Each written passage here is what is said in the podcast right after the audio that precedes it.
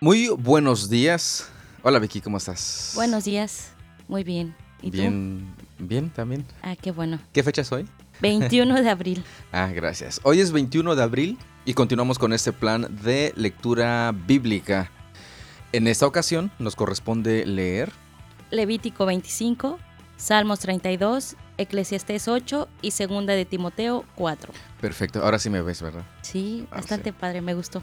Les comento rápidamente, es que como hicimos una pequeña modificación, ayer estaba ahí hablando pero no me veía y tenía que voltear para mirarme y entonces no se escuchaba y grabamos como tres veces, pero ahora sí, cara a cara. Bienvenidos a Cara a Cara con Vicky Arce. No es cierto, esto es el café, solo es el pretexto. Recuerda, ya tenemos, ya me dijiste los, lo que vamos a leer hoy, sí, ¿verdad? Ya ves, Sí, por- ya, ya, ya te lo dije. por distraído. Bueno, ya tenemos lo que vamos a leer el día de hoy y este, las recomendaciones, como siempre, se las recomen- recomendamos, se las recordamos y son Orar, observar, preguntar, anotar, investigar y aplicar. perfecto. Recuerde que con estas este, recomendaciones usted puede ampli- eh, ampliar un poquito más y, e ir más allá de una lectura bíblica, sino que es el paso inicial, como decíamos, para un estudio de la palabra de nuestro Dios con más intencionalidad, con más diligencia, se podría. A detalle también, ¿no? Podría ser. Exactamente, sí. Ah, sí, sí, sí. avanzamos más detalle, más- con más detalles que con una simple lectura. Y eh, obviamente es un paso apenas.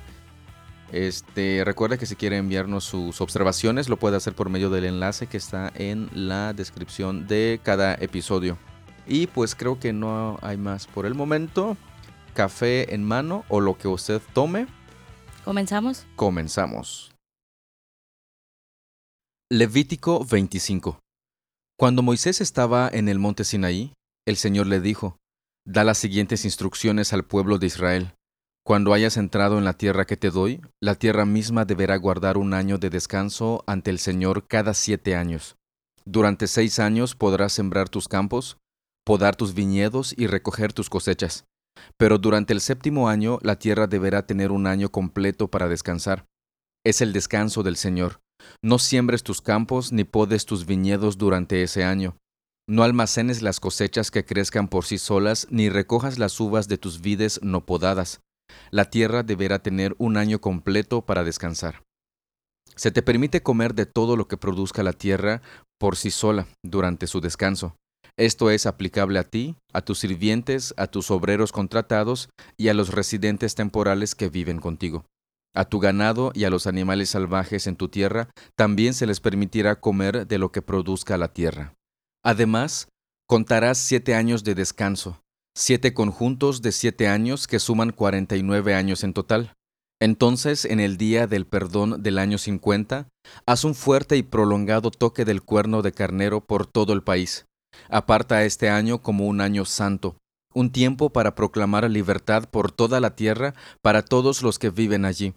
Será un año de jubileo para ti, cuando puedes volver a la tierra que pertenecía a tus antepasados y regresar a tu propio clan. Este año 50 será de jubileo para ti. Durante ese año no deberás sembrar tus campos, ni almacenar ninguno de los cultivos que crezcan por sí solos, ni recoger las uvas de tus vides no podadas. Será un año de jubileo para ti, y deberás mantenerlo santo. Sin embargo, se te permite comer de todo lo que la tierra produzca por sí sola. En el año de jubileo a cada uno se le permite regresar a la tierra que les pertenecía a sus antepasados. Cuando hagas un acuerdo con tu vecino para comprar o para vender alguna propiedad, no se aproveche el uno del otro. Cuando compres un terreno de tu vecino, el precio que pagues deberá estar basado en el número de años desde el último jubileo. El vendedor debe fijar el precio considerando el número de años que faltan para el siguiente año de jubileo. Mientras más años faltan para el siguiente jubileo, más alto será el precio. Mientras menos años, menor será el precio. Después de todo, la persona que vende la tierra en realidad está vendiendo una cierta cantidad de cosechas. Muestra tu temor al Señor al no aprovecharse el uno del otro. Yo soy el Señor tu Dios. Si quieres vivir con seguridad en la tierra, sigue mis decretos y obedece mis ordenanzas. Entonces la tierra te dará abundantes cosechas, comerás hasta saciarte y vivirás con seguridad. Pero puede que preguntes, ¿qué comeremos durante el año séptimo, ya que no se nos permite sembrar ni cosechar en ese año? Ten por seguro que yo te enviaré mi bendición en el sexto año, de modo que la tierra producirá una cosecha abundante, suficiente para tres años. Cuando siembres tus campos en el octavo año, todavía estarás comiendo de la abundante cosecha del sexto año. De hecho, aún estarás comiendo de la abundante cosecha cuando recojas la nueva cosecha en el noveno año. La tierra no debe venderse a perpetuidad, porque la tierra es mía. Tú solo eres un extranjero y un arrendatario que trabaja para mí. Con cada compra de tierra tienes que concederle al vendedor el derecho de volver a comprarla. Si uno de tus hermanos israelitas se empobrece y se ve obligado a vender alguna propiedad familiar, un pariente cercano debería comprarla para él. Si no hay un pariente cercano para comprar la propiedad, pero la persona que la vendió consigue suficiente dinero para volver a comprarla, entonces la persona tendrá el derecho de recuperarla del que la compró. Se descontará el precio de la tierra según el número de años que faltan para el siguiente año de jubileo. De esta forma, el primer propietario podrá regresar a su tierra. Sin embargo, si al primer propietario no le alcanza para volver a comprar la propiedad, ésta quedará en poder del nuevo propietario hasta el siguiente año de jubileo. En el año de jubileo, la propiedad volverá a los primeros dueños, a fin de que ellos puedan regresar a la tierra de su familia. Si alguien vende una casa dentro de una ciudad amurallada, esa persona tiene el derecho de volver a comprarla durante el periodo de un año completo después de la venta. Durante ese año, el vendedor tiene el derecho de volver a comprarla. Sin embargo, si no vuelve a comprarla en el plazo de un año, la venta de la casa dentro de la ciudad amurallada no podrá revertirse. Será la propiedad permanente del comprador. No se le regresará al primer propietario en el año de jubileo, pero una casa en una aldea, un asentamiento sin murallas, será considerada como una propiedad en el campo. Está permitido volver a comprar esa casa en cualquier momento y deberá regresarse a su primer propietario en el año de jubileo.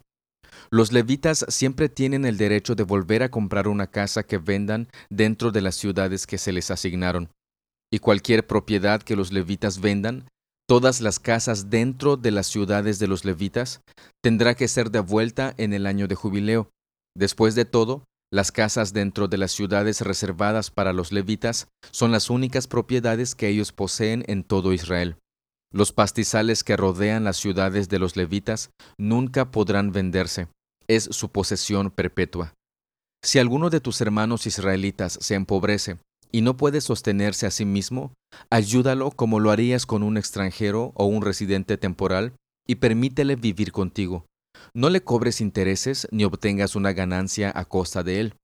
En cambio, muestra tu temor a Dios al permitirle que viva contigo como si fuera un pariente. Recuerda, no le cobres intereses sobre el dinero que le prestes, ni obtengas una ganancia con los alimentos que le vendas. Yo soy el Señor tu Dios, quien te sacó de la tierra de Egipto para darte la tierra de Canaán y para ser tu Dios. Si uno de tus hermanos israelitas se empobrece y se ve obligado a venderse a ti, no lo trates como a un esclavo. En cambio, trátalo como a obrero contratado o como a un residente temporal que vive contigo, y trabajará para ti únicamente hasta el año de jubileo. Entonces él y sus hijos ya no tendrán ninguna obligación contigo, y regresarán a su clan y a la tierra que se asignó a sus antepasados. Los israelitas son mis siervos, a quienes yo saqué de la tierra de Egipto, de modo que nunca deben ser vendidos como esclavos.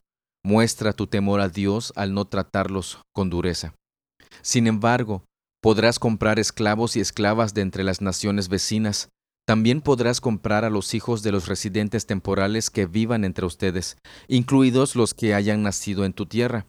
Podrás considerarlos como tu propiedad, y los dejarás como herencia permanente a tus hijos. Podrás tratarlos como esclavos, pero nunca deberás tratar a tus hermanos israelitas de esa manera.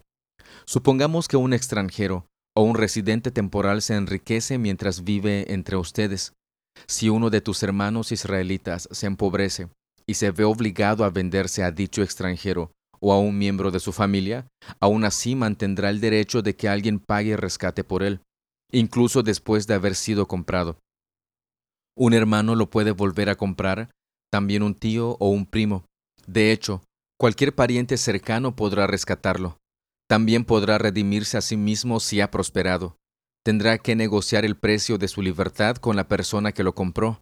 El precio se basará en el número de años desde el tiempo en que se vendió hasta el siguiente año de jubileo, es decir, lo que costaría contratar a un obrero durante ese período de tiempo. Si aún faltan muchos años para el jubileo, entonces devolverá una parte en proporción a lo que recibió cuando se vendió a sí mismo. Si solo faltan unos cuantos años para el año de jubileo, entonces solo pagará una pequeña cantidad por su redención. El extranjero deberá tratarlo como a un obrero con contrato anual. No permitirás que un extranjero trate a ninguno de tus hermanos israelitas con dureza. Si algún israelita aún no ha sido rescatado cuando llegue el año de jubileo, él y sus hijos deberán ser puestos en libertad en ese tiempo. Pues los hijos de Israel me pertenecen, son mis siervos, a quienes saqué de la tierra de Egipto. Yo soy el Señor su Dios. Note lo que significa este descanso que, que da Dios a la tierra. Y pues es, es bastante interesante porque actualmente creo que se, explota la tierra más no poder y vemos que el Señor considera incluso a la tierra que tome un descanso. Habrá que investigar este, cuáles son los beneficios de que la tierra no produzca o no sea sembrada por, por cierto periodo de tiempo. Pero me llama aún más la atención el hecho del año de jubileo. Vemos que la propiedad que se vende puede ser comprada o incluso los que la vendieron pueden regresar a su propiedad en este año de jubileo y me llama aún más la atención este, este año también, pero en el aspecto de los esclavos, ya sea los que por alguna situación se tienen que vender como esclavos, vemos que en el año de jubileo pues son puestos en libertad. Y hemos considerado y preguntado también respecto a los esclavos de aquel entonces. ¿Son como los esclavos que entendemos actualmente? Pues no, al parecer no, porque aquí al menos tiene el esclavo o este siervo la oportunidad de él mismo comprar su libertad, según haya prosperado, nos menciona este capítulo.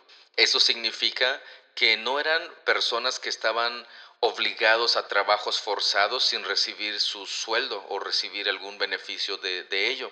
Pues si me habla aquí de que de acuerdo a su a cómo haya prosperado, pues me está dando indicios de que no es una esclavitud como la que ahora este, conocemos o como la que hemos escuchado de personas maltratadas que son forzados a, trabar, a trabajar sin pago alguno, sin ningún beneficio, sin absolutamente nada. Es bien interesante. Y termina este capítulo diciendo, yo soy el Señor, su Dios. Salmo 32. Oh, qué alegría para aquellos a quienes se les perdona la desobediencia a quienes se les cubre sus pecados. Sí, qué alegría para aquellos a quienes el Señor les borró la culpa de su cuenta, los que llevan una vida en total transparencia. Mientras me negué a confesar mi pecado, mi cuerpo se consumió y gemía todo el día. Día y noche tu mano de disciplina pesaba sobre mí. Mi fuerza se evaporó como agua al calor del verano. Finalmente te confesé todos mis pecados, y ya no intenté ocultar mi culpa. Me dije, le confesaré mis rebeliones al Señor, y tú me perdonaste. Toda mi culpa desapareció. Por lo tanto, que todos los justos oren a ti, mientras aún haya tiempo, para que no se ahoguen en las desbordantes aguas del juicio, pues tú eres mi escondite, me proteges de las dificultades y me rodeas con canciones de victoria. El Señor dice, te guiaré por el mejor sendero para tu vida, te aconsejaré y velaré por ti. No seas como el mulo o el caballo que no tienen entendimiento, que necesitan un freno y una brida para mantenerse controlados. Muchos son los dolores de los malvados, pero el amor inagotable rodea a los que confían en el Señor. Así que alégrense mucho en el Señor y estén contentos, ustedes los que le obedecen. Griten de alegría, ustedes de corazón puro. Definitivamente qué alegría para aquellos a quienes se les perdona la desobediencia a quienes se les cubre su pecado. Fíjese lo que el salmista está diciendo aquí. O sea, es una gran felicidad y motivo de celebrar el saber que el Señor ya nos ha perdonado. Es importante también que, que notemos lo que dice el verso 3. Dice, cuando me negué a confesar mi pecado, mi cuerpo se consumió y gemía todo el día. Pues obviamente cuando hemos pecado y sabemos que hemos pecado y no confesamos a nuestro Señor y ni siquiera estamos arrepentidos, ¿cómo voy a confesar algo de lo cual no estoy arrepentido? Y pues el salmista dice que él eh, estaba sufriendo por esa causa. Y es importante que yo recalque algo, no, no siempre y no necesariamente una enfermedad, un sufrimiento es únicamente por causa de pecado. Ya hemos leído el libro de Job y ahí entendimos mucho, mucho de esto. Eclesiastés 8. Qué maravilloso es ser sabio, poder analizar e interpretar las cosas. La sabiduría ilumina el rostro de una persona, suaviza la dureza de sus facciones. Obedece al rey porque lo juraste ante Dios. No trates de evitar cumplir con tu deber ni te juntes con los que conspiran maldad, porque el rey puede hacer lo que se le antoje. Sus órdenes tienen el respaldo de su gran poder. Nadie puede oponerse ni cuestionarlas. Quienes lo obedezcan no serán castigados. Los sabios encontrarán el momento y la forma de hacer lo correcto, pues hay un tiempo y un modo para cada cosa, incluso cuando uno está en apuros. Además, ¿cómo puede uno evitar lo que no sabe que está por suceder? Nadie puede retener su espíritu y evitar que se marche. Nadie tiene el poder de impedir el día de su muerte. No hay forma de escapar de esa cita obligatoria, esa batalla oscura. Y al enfrentarse con la muerte, la maldad no rescatará al malvado. He reflexionado mucho acerca de todo lo que ocurre bajo el sol, donde las personas tienen poder para herirse unas a otras. He visto que hay malvados que reciben honores en su entierro. Sin embargo, eran los mismos que frecuentaban el templo, y hoy se les alaba, en la misma ciudad donde cometieron sus delitos. Eso tampoco tiene sentido. Cuando no se castiga enseguida un delito, la gente siente que no hay peligro en cometer maldades. Sin embargo, aunque una persona peque cien veces y siga gozando de muchos años de vida, yo sé que les irá mejor a los que temen a Dios. Los malvados no prosperarán porque no temen a Dios. Sus días nunca se prolongarán como lo hacen las sombras del anochecer. Y eso no es todo lo que carece de sentido en nuestro mundo. En esta vida, a las personas buenas se les suele tratar como si fueran malvadas, y a las malvadas como si fueran buenas. Eso no tiene ningún sentido. Entonces sugiero que se diviertan, ya que en este mundo no hay nada mejor para la gente que comer, beber y disfrutar de la vida. De ese modo, tendrán algo de felicidad junto con todo el arduo trabajo que Dios les da bajo el sol. Mientras buscaba la sabiduría y observaba las cargas que lleva la gente aquí en la tierra, descubrí que la actividad no cesa ni de día ni de noche. Me di cuenta de que nadie puede descubrir todo lo que Dios está haciendo bajo el sol. Ni siquiera los más sabios lo descubren todo, no importa lo que digan. En los primeros versículos toca un tema bien interesante, cuando dice que a los malvados se les despide o se realiza su entierro y funeral con honores, y se les trata de esa manera, aunque la gente sepa lo que hizo, mientras que al justo muchas veces se le trata como si fuera un malvado. Pero concluye diciendo que, pues al final de cuentas, el malvado no va a prevalecer. El Señor siempre, siempre lo llamará a juicio. Eso es bien interesante. Y es bastante actual porque vemos actualmente también que personas que sabemos que son este, malas han actuado con mucha maldad, que son honrados por otras personas que también son malas. Es bastante interesante. ¿Qué preguntas, qué observaciones tiene en este capítulo? Segunda de Timoteo 4. En presencia de Dios y de Cristo Jesús, quien un día juzgará a los vivos y a los muertos cuando venga para establecer su reino, te pido encarecidamente, predica la palabra de Dios. Mantente preparado, sea o no el tiempo oportuno. Corrige, reprende y anima a tu gente con paciencia y buena enseñanza. Llegará el tiempo en que la gente no escuchará más la sólida y sana enseñanza. Seguirán sus propios deseos y buscarán maestros que les digan lo que sus oídos se mueren por oír. Rechazarán la verdad e irán tras de mitos pero tú debes mantener la mente clara en toda situación. No tengas miedo de sufrir por el Señor. Ocúpate en decirles a otros la buena noticia y lleva a cabo todo el ministerio que Dios te dio. En cuanto a mí, mi vida ya fue derramada como una ofrenda a Dios. Se acerca el tiempo de mi muerte. He peleado la buena batalla, he terminado la carrera y he permanecido fiel. Ahora me espera el premio, la corona de justicia que el Señor, el juez justo, me dará el día de su regreso. Y el premio no es solo para mí, sino para todos los que esperan con anhelo su venida. Timoteo, por favor, ven lo más pronto posible. Demas me abandonó porque ama las cosas de esta vida y se fue a Tesalónica. Crescente se fue a Galacia y Tito a Dalmacia. Solo Lucas está conmigo. Trae a Marcos contigo cuando vengas, porque me será de ayuda en mi ministerio. A Tíquico lo envié a Éfeso. Cuando vengas, no te olvides de traer el abrigo que dejé con Carpo en Troas. Tráeme también mis libros y especialmente mis pergaminos. Alejandro, el que trabaja el cobre, me hizo mucho daño, pero el Señor lo juzgará por lo que ha hecho.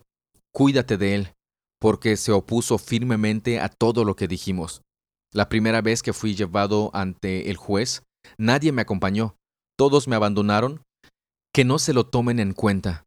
Pero el Señor estuvo a mi lado y me dio fuerzas, a fin de que yo pudiera predicar la buena noticia en toda su plenitud, para que todos los gentiles la oyeran. Y Él me libró de una muerte segura. Así es, y el Señor me librará de todo ataque maligno, y me llevará a salvo a su reino celestial. A Dios sea toda la gloria por siempre y para siempre. Amén. Dales mis saludos a Priscila y a Aquila, y a los que viven en la casa de Onesíforo. Erasto se quedó en Corinto, y a Trófimo lo dejé enfermo en Mileto. Haz todo lo posible por llegar aquí antes del invierno. Eúbolo te envía saludos, al igual que Pudente, Lino, Claudia y todos los hermanos. Que el Señor esté con tu espíritu y que su gracia sea con todos ustedes. Como les mencionaba antes, el apóstol Pablo escribió esta carta pues para despedirse de alguna manera de su amado hijo, como él les llama, Timoteo, y para pedirle que, que vaya con él antes de que finalmente él sea asesinado en, en Roma. Pero notamos puntos bien importantes, muy importantes e interesantes. Por ejemplo, antes de morir, pues él está pidiendo sus libros, sus pergaminos. Eso, me indica o me dice que pues a pesar de toda la situación, él no dejaba de aprender y de leer lo que la palabra de Dios nos, nos muestra, nos enseña. Algo también bien interesante también que, que noto es que mientras, mientras él estaba en la cárcel, mientras él estaba siendo juzgado, él menciona y él dice que todos lo abandonaron, pero el Señor siempre estuvo a su lado y le dio fuerzas. ¿Para qué? Pues para predicar la buena noticia en toda su plenitud. ¿Cuál era el deseo de Pablo? Que todos los gentiles la oyeran. Fíjense lo que dice en el verso 17. Y él me libró de una muerte segura. Es bien interesante porque ahora este, seguramente él iba a morir. Él estaba seguro de que iba a morir. Y el verso 18 dice, así es, y el Señor me librará de todo ataque maligno y me llevará a salvo a su reino celestial. Fíjese que él no está diciendo, o no está pidiendo, Señor, líbrame de esta muerte y declaro que... No, no, no, para nada. Él estaba seguro que iba a morir y su mayor esperanza no era que no iba a morir o que iba a recibir sanidad, sino que en su momento y cuando el Señor así lo decida, él, el apóstol Pablo, será llevado a salvo a su reino celestial, al reino celestial de nuestro Dios. Fíjese este punto muy, muy interesante. Lo que Pablo añoraba y deseaba es estar con el Señor. Y él sabía que la vida no termina aquí. Ciertamente iba a morir, ciertamente estaba sufriendo, pero su mayor esperanza no era ser librado de eso, sino Dios mismo. Y es por eso que él termina este versículo 18 diciendo, a Dios sea toda la gloria por siempre y para siempre. Amén. De esta manera concluimos la lectura del día de hoy. Vixi, impresiones, observaciones, algo que nos quieras comentar.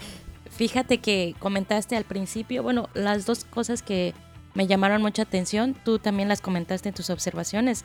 La primera fue respecto a por qué se, que, se quedaba un año la tierra sin ser como en descanso, ¿no? No sabemos la razón, eso, eso me llamó bastante la atención.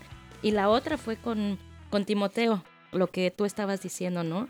Siempre le, eh, le, escribía a Pablo y le decía que se mantuviera preparado, que no tuviera miedo a sufrir, a sufrir por el Señor, que siguiera compartiendo la buena noticia y que llegaría el momento en que, que tendría ese premio, ¿no? El anhelado venida del Señor Jesucristo. Entonces, eh, me llamó mucho la atención eso, cómo Pablo siempre está animándolo, siempre le está diciendo que persevere en la buena eh, palabra, en la buena doctrina que es la palabra de Dios y que en su momento llegaría eso. Tal vez eh, él iba a sufrir durante ese trayecto, pero iba a tener esa recompensa, ¿no? El poder ver a su Señor cara a cara y eso me deja mucho a mí, ¿no? Esa impresión, seguir perseverando, seguir buscando, leer la palabra de Dios, aprendiendo de nuestro Señor Jesucristo y pues en su momento vamos a poder verle cara a cara, ¿no? Que ese sea nuestro anhelo, poderle ver algún día. Exactamente, y, eso es, bastante este, importante porque eh, en ocasiones eh, oramos cuando estamos sufriendo o pasando este, pues, problemas, cualquier tipo de problema, sufrimiento. Y oramos y decimos, Señor, líbrame o, o, sáname. Y está bien, ¿no? Está bien, el Señor lo puede hacer si es su voluntad. Pero al parecer nuestra mayor esperanza es que seamos sanados. Pero ¿qué tal si morimos? ¿Qué tal si pedimos que sanemos de una enfermedad mortal y, finalmente morimos. ¿El Señor no escuchó nuestras oraciones? Claro que las escuchó, solo que Él hace, hace, hace su voluntad.